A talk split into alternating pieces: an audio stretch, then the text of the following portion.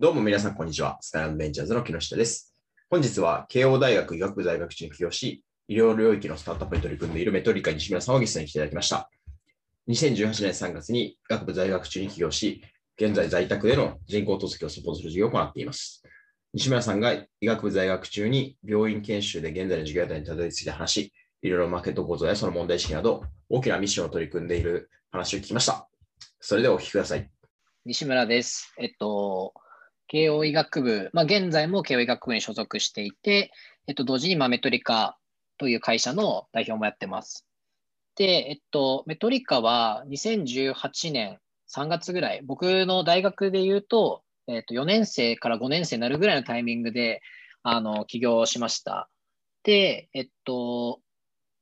もともと起業した理由としては、えっと、もう僕、そのエンジニアとしても、あの、それまで活動していたので、あの、慶応の、ま、エンジニアコミュニティの仲間がいっぱいいたんですが、その彼らとか僕に対して、まあ、まあ、大手の医療機器メーカーさんとか、まあ、医療機器以外の他の産業のあの企業さんから開発の案件だったりだとか、あとはなんか医療系だと、なんかどういうふうにサービス作っていこうかみたいな、その企画の段階ぐらいからもこう仕事振りたいっていうの結構あってですね。で、金額的にも大きくて、その受け皿として、じゃあ一旦こうみんなで会社作って、あの、やろうよっていうふうに、あの、メトリカできた、できました。で、その後、まあ、あの、僕、その大学4年から5年に上がるときに、あの、メトリカ、あの、作ったっていう関係で、大学 5, 年5年生の時、2018年のあの年なんですけど、あの、会社のこう仕事しながら、あの病院実習で、まあ、いろんな診療科のこう実習しながらみたいな、そのダブルワークでやってたんですね。でその中で、あのまあ、今やってるような透析、腎臓内科の領域ですけれども、そういうところって、なんか課題すごい大きいなって思って、で、なんかその課題って、その自宅だと、それをやってくれてるところがないと、僕らではアプローチできないっていうのも分かってたので、なんか自分たちで、本当にこう、課題感が大きいようなところに対して、あの、なんていうんですかね、自発的にアプローチしたいなって、なんとなくこう考えながら受託やってたんですよ。それで、えっと、2018年の最後の方、2019年の1月とか2月ぐらいで、あの、資金調達のご縁があって、じゃあその時に、自宅だけやっていく会社じゃなくて、まあ、自分たちで考えた課題感にこうアプローチしていく、まあ、医療 IT ベンチャーにしていこうっていうことになって、まあ、今に至るっていう、そんな感じで大丈夫ですかね。はい、ありがとうございます。これでちょっとあのまず、企業、今言ってくれたのも含めて、企業のまあ背景とかをちょっと聞いていきたいんですけど、まあ、まあそもそもなんか、慶応医学部で、あの起業する人自体はすごい少ないと正直思っていて、同期、そうですね、まず同期とか、なんか先輩後輩で起業しているとか。いや、いない、いないですね。あの、そうですね。あの、在学中はいないですね。はいはい。で、その、起業はしたくなったみたいなのは、さっき仕事がもらえたりするっていう経緯もあったと思うんですけど、なんかぼんやりとあったとか、はい、例えばご自身もコードを書いたりするっていうふうにおっしゃってたと思うんですけど、はい、なんか、じゃあコードはなんで書けるようになったっていうところとか教えてほしい。なんか、そのそもそもエンジニアとして活動してたのも同じ、なんていうんですかね、あのモチベーションだったんですけど、なんかこう、医学部生でこう医療現場に携わりながら、まあ、医療業界ってすごいこう素晴らしいシステムなんですけど、まあ、自分がこう医者として働くのってどうなのかなっていうのは、まあ、いろんな観点からずっと、なんていうんですかね、疑問を抱いていて、まあ、だからこそ、まあ、エンジニアとして活動して、かつそっちがすごいあの面白いと思ってもいたので、なんかこう自分のキャリアをどう軸足置いていこうかなって迷った時期でもあったと思うんですね。でその中で、まあ、医療は好きだから、なんかこう、そこに携われていきたい。で、かつ、なんかこう、エンジニアとしても楽しいみたいな、そこをこう、うまく解消できるのが、一つ、こう、選択肢として、として、まあ、企業があったのかなとは思ってますね。でも、いざなんかこう、まあ、周り見てても、まあ、その、はい、まあ、ある意味弁護士とか、まあ、医師とか、はい、そういうなんか割と修行な人っていうのは、その結構その、いい仕事でもあるものの、その働き方の環境とかってきついものが多いってるんですよね。うん、でも、いやまさに、はい。あの、コード書いてエンジニアになろうとか、まあ起業しようとかって、まあやっぱ特殊だと思うんですけど、そこはなんか誰か、はい、何かきっかけとか誰かに後押しされたとかもあるんですか？なんかいくつかポイントがあったんですけど、一つは、その、孫正義育英財団に採用してもらえたっていうのも個人的には大きかった。うんうん、まあ自分がやってること自体がすごい評価されてるっていう実感もありましたし、まあ、あの、金銭面での援助もあったのも大きかったと思います。そうあとは育英財団はいつぐらいに入られたんですか？それが、えっと、2018年なんで、起業して半年後ぐらいなんで、タイミングでとしては、なんかこう続いてるんですよね。だから、起業して、まあ、起業と同時にこう大きい金額の案件をあのもらえて、でかつ、まあ、その財団にも選ばれて、でさらにその半年後に、あの現株主であるあのライフタイムベンチャーズの木村さん、あとインキュベートの和田さんと出会って、あのまあ、出資を決めてもらってっていうような、その三段拍子で、やっぱこっちでやっていきたいなっていうふうに思ったのかなと。だから2018年のこう1年間の活動を通して、なんかその大きな舵切りをしたのかなと自分では思ってますね。ちなみにその企業時とその現医療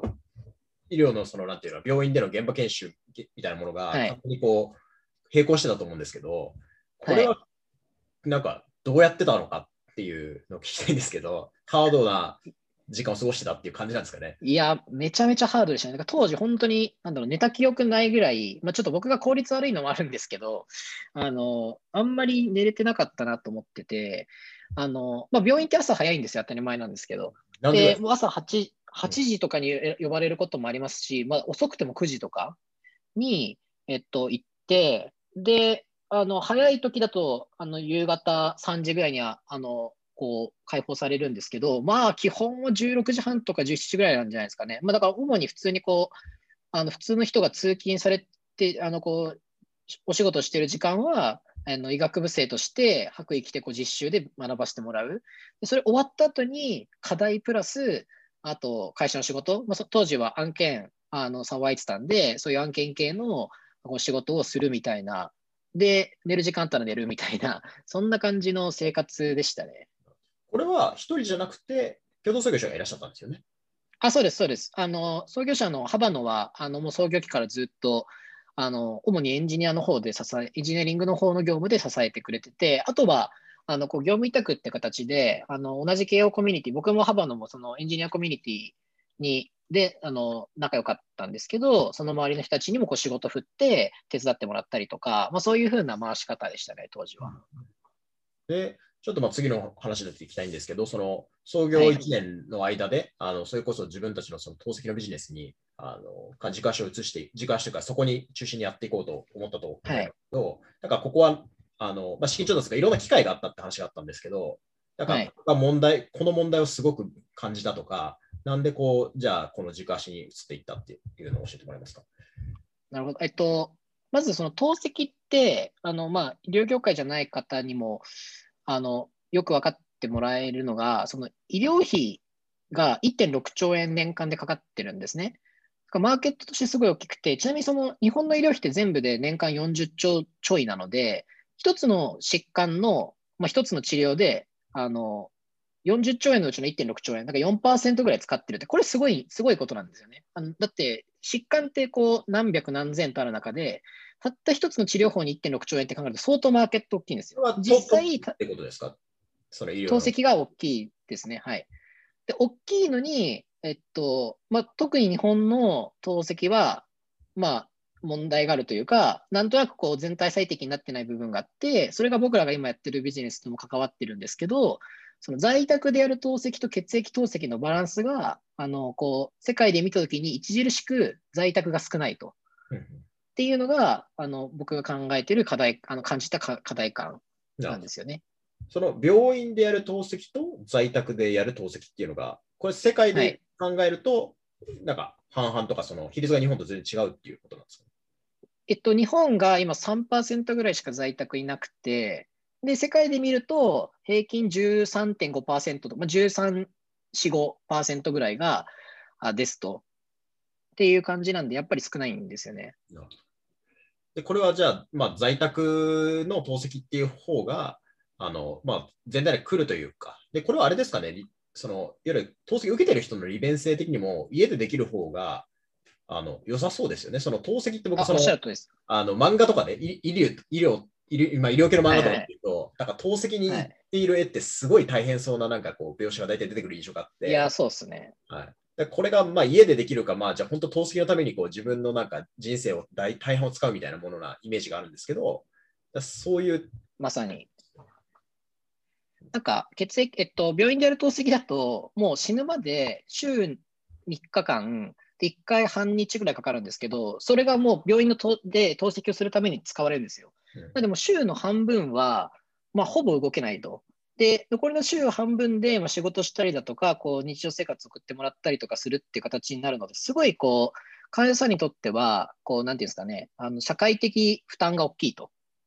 いう。で、他方、その在宅で行う透析、まあ、PD っていうんですけど、この PD は、えっと、病院に行くのは月に1回だけなんですよね。でそれもフォローアップだけで、あの問題ないですかっていうあのことを確認してもらうために、こう、お医者さんのところに行くだけなんで、基本はご自宅で、あるいはまあ自宅だけじゃなくて、あオフィスとか、要は他の場所でもできるような透析なんですけど、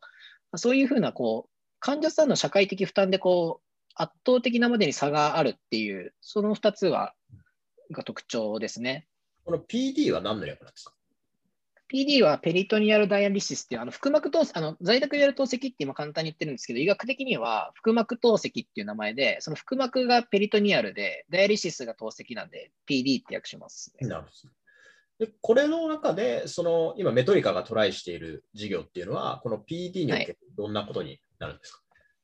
えっと、PD の、まあえっと、遠隔で患者さんを管理するための、なんていうんですかね、こう僕らの業界だと remote patient monitoring っていうんですけど、その remote patient monitoring tool みたいな、そういうものをあの開発して販売してます。なるほど。これは、こう、もう既存にそういうものがあるのか、少し新しいものなのか、あのあとは例えば、この PD にの周辺のところからやっていこうとしたときにも、あのなんかいろいろ事業案って考えられると思うんですけど、はい、これになってそうですね。どういった形なんでしょうか？えっと、リモートペイシェントモニタリング自体はすごいあのホットなテーマで、あの透析以外にも在宅治療、要は在宅って全部こう患者さんを遠隔で管理したいっていうニーズがあるので、同様のコンセプトのサービスがありますと。で、えっと、PD に関しても、えっと、一応あるにはあるんですけど、何をモニタリングするかってところが、えっと、そっちだと、えっと、見れてるものが少なくて、僕らはより広く、要はその既存のものでは取れないぐらい幅広いデータを、えっと、リモートで取って、でかつそれを AI で解析することで、お医者さんがいちいちこう見なくてもいいみたいなところのサービスを提供してますね。なるほど。これは他のところ、日本の例えばなんか大企業とかそういうところはやってらっしゃらないですか？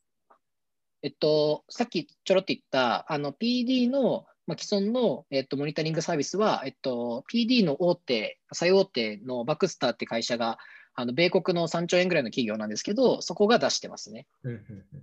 それ日本ではでもあまり流行っていないという。あ日本でも、えっと、日本の大体半分以上はもうバクスターがシェア取ってて、あの腹膜透析の機器自体を。それにくっつけて全部じゃないんですけど、まあ、ちょこちょこそのリモートペーシェントモニタリング、バクスターが出してるようなものは、あの出してなくはないというか、あの感度のいいところだと使ってたりしますね、病院として。で、この事業に、まあ、軸足が定まってきたときに、あの、はい、まあ、結構ベテランなメンバーが入ってきたっていう話を聞いたんですけど、まあ、そうですね。事業をこうステップアップしていくために、なんかこう印象的な、まあ、エピソードとか、こういう出会いがあったっていうところが教えてもらいます。なんかその今、名前出しあの名前出すと伊藤さんっていう、あの今、メトリカの CO をやってくれてる人が、えっと、2020年の2月かな？にジョインしてくれたんですけれども、その前後というか、まあ、入ってくる直前の3ヶ月で一番困ってたのが、まあ、その PD のためのあのリモートペイシェントモニタリングツールは、もうコンセプトも、あるいはもうサービスのこうプロトタイプみたいなのもできてたんですけど、それをこうどうやってビジネス的に進めていこうかみたいな、すごい課題感が、あのその僕と幅の中であって、でそこって、まあ、学生上がりの僕らと、この伝統的な医療業界でのこうビジネスディレクションというか、そういうリレーションシップの作り方がすごくなんか課題感があって、っていう時に、あの、そこをちゃんとできる人いないかなっていうので探した時に伊藤さんと出会えたんですよね。っていう感じですね。なるほど。伊藤さんとはどうやって出会ったり、その最初にあの仲間になってもらえたなんか理由があるとしたらどんなことなんでしょう？あなんか多分伊藤さん、その新医療のこう新しいものを作って、それをこうしっかり売るところまでやるっていう、そういう新規事業開発みたいなものをやりた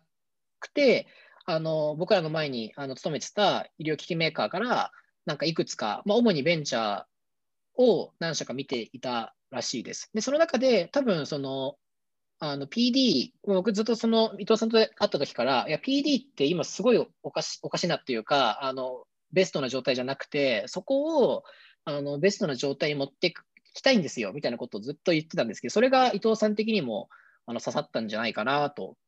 思ってます。なるほどですね。で、入ってもらってから、あのまあ1、1年半ぐらいか。だと思うんですけど、はい、そうですねまあ、そこの中でこう一緒にやってきて、あのこういう、まあ、僕もこういう医療領域の授業ってそんなに多く見てるわけじゃないんですけど、まあ、割とその、時間もかかりそうな領域だったりすると思うので、うん、かどういうステップアップがある中で授業展開してきてるんですか？いや、本当にさっき伊藤さんが入るまでに掲げて考えていたような課題感が、こう、まあ、トントン拍子にって言っちゃあれですけど、あの解消されてった1年半だったなと今思振り返ってみると思ってて、ままずこういうものって、まあ、要は今まで世の中にないものを作ってることになるので、それが本当にこう現場にフィットするのかみたいなあの実証というか、まあ、臨床評価とかって僕らのタームで言ったら言うんですけど、それをしなきゃいけなくて、そのために、まあ、結構こう、アーリーアダプター的な病院、それもなんか、なんか、なんですかね、ちっちゃく、ちっちゃいとこう、なんていうの、ちゃんとした評価にならないので、あのちゃんとこう PD をやってる、あのこう一流の臨床現場で、えっと、臨床評価をしたいと、そういう病院と組まなきゃいけなかったんですけど、そこからまず伊藤さんがこう力を発揮してくれて、うん、あの今でもあの付き合いがある、まあ、都内有数のこう PD の病院であの実証試験が開始できました。それが大体伊藤さんが入って半年以内の話だったと思うんですけど、で、それともう一個伊藤さんが入って大きかったのが、あのその、えっと、病院での臨床評価が多分この PD とか透析業界でなんかいい方向にこう噂として広がったのだと僕らは勝手に予想してるんですけどなんかその透析学会って毎年あるあの日本で一番大きい透析関連の学会にあから声がかかって発表してほしいと。メトリカとその病院でやってること、まあ、PD の新たなこうなんか臨床現場のなんかこうなんですかねに向けた取り組みとして喋ってほしいってことを声かかって、それが結構大きかったですね。そういうことによって、ね、まあ、なんていうんだろう、こう、認知が上がって、まあ、その、おそらく結構専門的な領域だと思うんで、そ病院の中でとかで認知が広がってきて、はい、まあ、ある意味事業機会としてはすごい、まあ、前進していたり、その予兆があったりっていう今状態っていう。そうですね。この、例えばこう、PD 周辺のマーケットっていうのはその、まあ、国内でも海外とかでも、なんかこういう会社が、まあ、動きがあるとか、こういう領域がまあチャンスがあるとかっていうのは、なんか振り返ってあったりしますか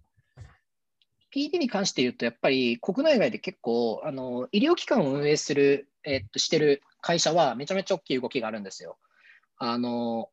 日本でもあのこう腹膜透析をやるための病院を新たに今3%しかいないんで、逆に言うとそれを今から10%に増やしていった、ここの患者さんを誰が取るかみたいなあので、あのガンガン伸ばそうとしてる会社もありますし、あの国外でもあの在宅透析、もともとあのフレゼニウスっていうあの透析関連では最大手の医療機器メーカーさん。で、まあ、医療機器メーカーなんですけど、えっと、医療機関の、えっと、経営とかもしているようなところが、在宅透析のあのアメリカの会社買収したりだとか、なんかこう在宅透析に対してこう全体的なこうなんていうんですかね盛り上がりっていうのは医療機関運営サイドでもすでにあると。あとはじゃあそこにこう物を下ろしていくベンダーはっていうとまだこれからなのかなっていう感じです、ね。なるほど。でそこを、まあ、ご自分ご自身たちは取り組んでいるっていう。おっしゃるとです。はい。で最後、まあ、あのこう僕、西村さんと初めてお話したときに、なんか日本の医療ってのは実はすごいいいと思いますよっていうのをその、まあ、この領域やってるからっていうのもあると思うんですけど、あの、はい、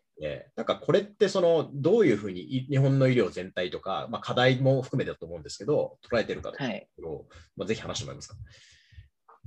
なんか、まあ、医療いいって言ったとき、誰にとっていいかっていう観点がすごいあの重要かなと思ってて、まあ、ままずは患者さんのためなんですよね。医療って福祉であって、まあ、国民、患者さん、要はサービス受給者にとっていいかが多分大事なんですけど、一番最初に。それは日本はもうトップクラスにいいと。まず医療の質がいいっていうのもそうですし、あと医療保険がもう世界で稀に見るほどよくできているので、まあ、簡単に言うと医療破産がないと。だから、あのリーズナブルな価格で最先端の治療をどこでも受けられると。なんかこう、質がばらつきもなく、まあまああるんですけど、他の国に比べたら全然なくて、一定水準以上のものが、えっと、良心的な金額で受けられるっていう意味で、患者さんにとってはかなりいいシステムです、医療って、今、日本には。だけども、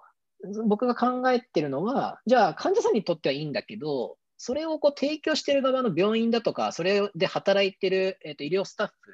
だとか、まあ、医療費のケツを持っている国だとか、そこまで目を向けたときには、日本のあの医療って全然最適化されてないですと。そこに対してアプローチしていきたいなっていうモチベーションですね。うん、なるほどね。だそれは、なんか、それはかん、なんかこう、いわゆるこう日本の大きい会社とかでもなんかこういう働き方とかっていうのはすごい今メスが入っているんですけど、はい、でまあ、コロナが何だってあったと思うんで、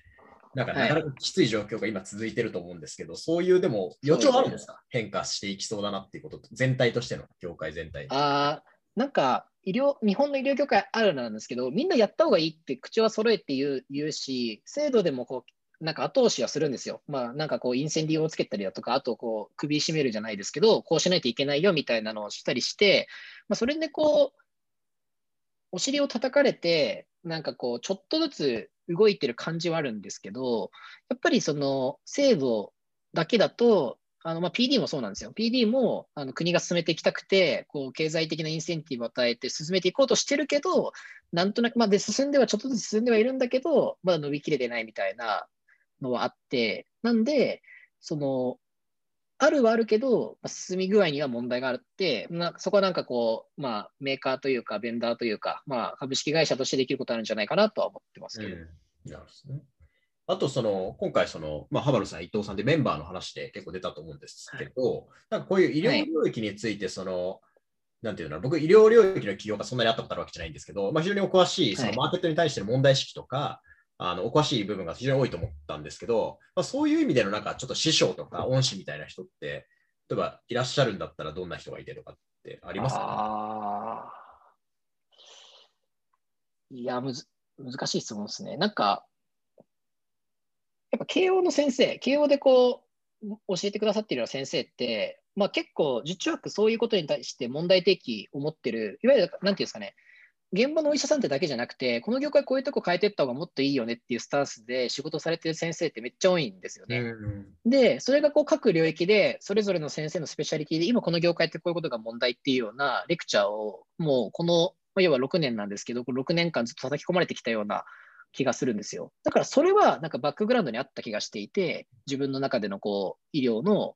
なんか問題、現状に満足しない、なんか問題を見つけに行くみたいなスタンスはできてると思うんですよね。であとは、どうなんだろうな。まあ、それが大きいのかな。あとは、まあ、厚労省の出してる、その、医療計画と、だから10か年とか15か年ぐらい出すんですよ。そういうとこ見てると、なんか、こう、